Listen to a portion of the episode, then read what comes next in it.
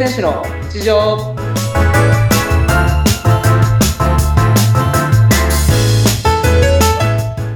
皆さんお疲れ様です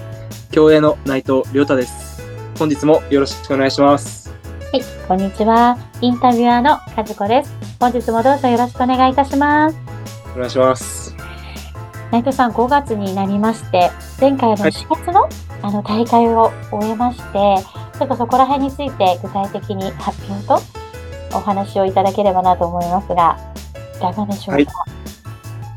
えっと先月の4月、えーはい世界水泳の代表を決める試合があって、まあ、この大会は、まあ、僕の中では目標は、えー世界水泳代表内定っていう目標で挑んだんですけれど、結果は、えー100メートルが、100メートル背泳ぎが8位、200メートル背泳ぎが6位という結果で、えー日本代表の方には内定することはできませんでした。目標としていた、えー日本代表内定という目標を達成できずに、えーまたベストも、えーベストタイムからもちょっと程遠い、えータイムで終わってしまって、まあ、本当に残念っていうか、えーすごい、まあ、自分の中では今までの中で、えーまあ、努力と言ったらいいかわかんないんですけど、その練習中だったりとか、そういうタイムだったりとか、もう本当に自分の中で攻めて攻めて、えーいい練習だったりとか、すごい自信がつけれてたんですけれど、まあ、こういった結果となってしまったので、本当に、まあ、悔しい気持ちでいっぱいな、えー試合となってしまいました。うんうんうんでもなんかすごくこう全力で、あの、頑張っていたので、まあ本当に応援していろいろ見させていただいたんですけれども、やっぱりもう周りの緊張感とか、なんかこう見てるだけでも緊張してしまったんですけれども、体調とかはもうベストコンディションで挑まれたような感じですか？そうですね。あのーまあ、僕ちょっとあの、花粉症を持ってるので、まあ、ちょっとそこの薬だったりとか、目薬だったりとか、ええ。まあ、その試合期間中にひどくならないようにうん工夫はしてたんですけど、してたので、まあ、体調の方は特にえー問題なく、えーはい、レースに挑めたんじゃないかなっていうふうに思います。ああ、そうですか。でもなんかこういろいろ考えさせられる部分とか、次に活かはいし、出していける部分とか、何かそういったものを感じるものってあったんでしょうか？そうですね。今回、その、久しぶりに競泳が、あのー観客を入れてのうん。試合になったので、その何よりも感じたことは、やっぱその、応援してくれてる人が、うん。いつの間にかこんなに多くなってくれたんだなっていうふうにうん実感しました。なんかその、このまあ、ポッドキャスト始めた理由もそうですし、ラジオだったり、インスタ、えーツイッターだったりとか、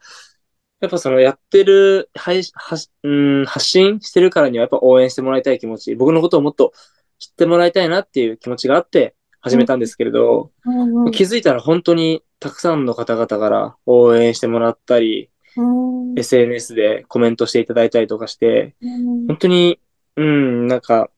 なんていうんですかね、その、余計頑張らなきゃいけないなっていうふうに、うん。応援、こんなにたくさんの人が応援してくれてるなら、やっぱりその期待に応えたいし、うん。一緒に、その応援してくれてる方々と一緒に笑ってレースを終えたいなっていう気持ちが、すごく、えー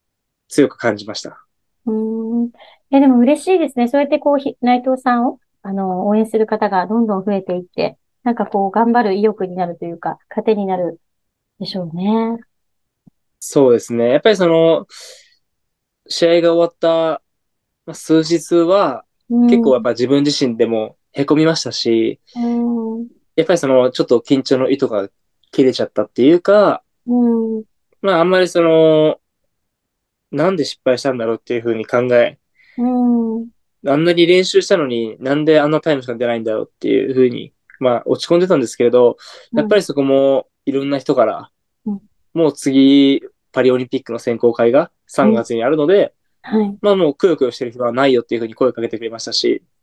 うん。うん。もう腹くくってやるしかないっていうふうに自分の中であのうん紐付けられたので、うん。うん。今、今の段階では、その、もう前向きになってトレーニングが詰めてるんじゃないかなっていうふうに思ってます。よかったです。なんか前回ね、その試合が終わってから結構体調があの崩れてしまったって少し伺ったので、ちょっと心配をしていたんですけれども、なかなかね、体調のコントロールも、その試合に向けて安全なね、体調で臨まなければいけないですし、なんかいろいろなプレッシャーもありますし、大変ですよね、本当に。いやー、そうですね。まあ、本当にそのプレッシャーに打ち勝ってこその一流のまあうんはい、あアスリートうんだと思うので、はい。うんこういった試合って、今回はなんかこう、えっと、珍しく日本で行ったっていうふうにおっしゃってましたけれど、なんかこのよはい3月のその、えっと、オリンピック。の試合の前に、いくつかこういった選考会とかっていうのはあるんですか？そうですね。あの、まあ、これからの話になっちゃうんですけど、まあ、これから僕が何を目指しているのかについてもいろいろ含めて話し、しようかなって思ってるんですけど、はい。まず一番はやっぱりその3月にあるパリオリンピック選考会はい。が本当にメインの試合になってきます。うんうんで、その前に12月にうんジャパンオープンっていう試合がはいはい。あります。うんで、まあ、この大会は2月にドーハで世界大会があるので、うんうん。うんその大会の代表選考会になってます。へー。なので僕の今の計画としては12月ジャパンオープンに出場して日本代表になって、はい。2月、その日本代表の経験をしてから3月の、うん。えーオリンピック選考会に臨むといった、まあ、ちょっとタイトなスケジュールになると思うんですけど、うんうん今はもうそういうふう、そうなると思って、こう、うん行動とか練習しているので、うんうん一番は3月の試合ですけど、その前の12月、ジャパンオープンという試合で、まず日本代表に、えーなることをうん今は、えー想定してやってます。なるほど。なんか、そうなんですね。次、次と出てきますが、まあ、でも12月だから少し期間が空くというか、その練習する期間がみっちりあるイメージですね。半年ぐらい。そうですね。まあ、でっかい試合とかはもうそれぐらいなんですけれど、一応東京都の試合だったりとか、埼玉県の試合だったりとかはもう毎月出場して、はい、あのーまあ、ちょっときついんですけれど、うん。まあ、本当に一番はレース、はい。レース強化じゃないですけど、レースに出うんてしっかりと、あのーまあ、これもまたいつもとは違うクロールに出たりとか、バタフライ出たりとか、はい、ちょっと背泳ぎじゃない種目もちょっと出てみて、うんうん。はい、それでレースして、え体に負荷をかけていきたいなというふうに思ってます。ああ、なるほど。そういった、ほ他の競技もするものなんです。あ、競技、種目？他の種目？もはいはい。たまに入ったりするものですね。へーまあそうですね。特に、まあ、うんクロールなんかは、やっぱりその一番永速が出る、一番速い種目なので、そのタイムが上がんないと、必然的に背泳ぎもタイム上がんないよねっていうふうになるので、はい。なのでやっぱりその、背泳ぎばっかりやってると頭打ちになっちゃうので、他の種目でレベルアップをさせて、背泳ぎもえーレベルアップさせるといったイメージです。ああ、なるほど。そういうのも初めて知りました。そうですよね。いやー、本当にそうです。はい。背泳ぎだけじゃなくって、練習の時は他の種目もこう練習しつつ、体を鍛えていきながらやっていくんですね。うんはい。今のところはそういった計画でやってます。なるほど、なるほど。え、でちなみにその12月のジャパンオープン出場して、2月のそのドーハの世界大会っていうのは、えっと、12月に日本代表に選ばれた方が参加するっていうことですか？そうですね。選ばれた人しか出れない大会なので、ああ、なるほど。そしてなんかハードですね。年末にかけて12月、2月、3月っていう、そこが結構大事な。そうですね。まあその12月、1月、2月、まあ、3月は本番なんですけれど、うん、うん、うん。本当にそこは一試合一試合結構ピリピリする試合になってくるのでで、すね。そうはい。ですよね。え、実際4月のその大会の時は結構、やっぱりピリピリするものなんですか？結構。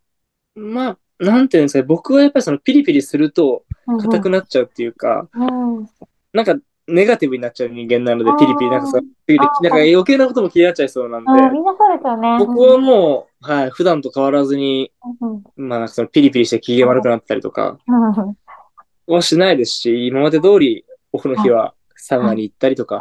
遊びに行ったりとかして過ごしてるんで、はい。なるほど。そうなんですね。ありました。でもね、そういうのも大事ですよね。リフレッシュしながら、なできる限り日常せ、日常の普段と変わらず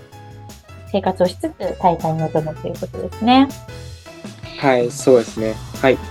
じゃあ今日はちょっと4月の大会を終えた結果と、また次回のあの目指すものということをお話しいただきましたので、また次回もね、いろいろ、あのー3月に向けてのお話など伺えればと思いますので、よろしくお願いします。本日はありがとうございました。はい、ありがとうございました。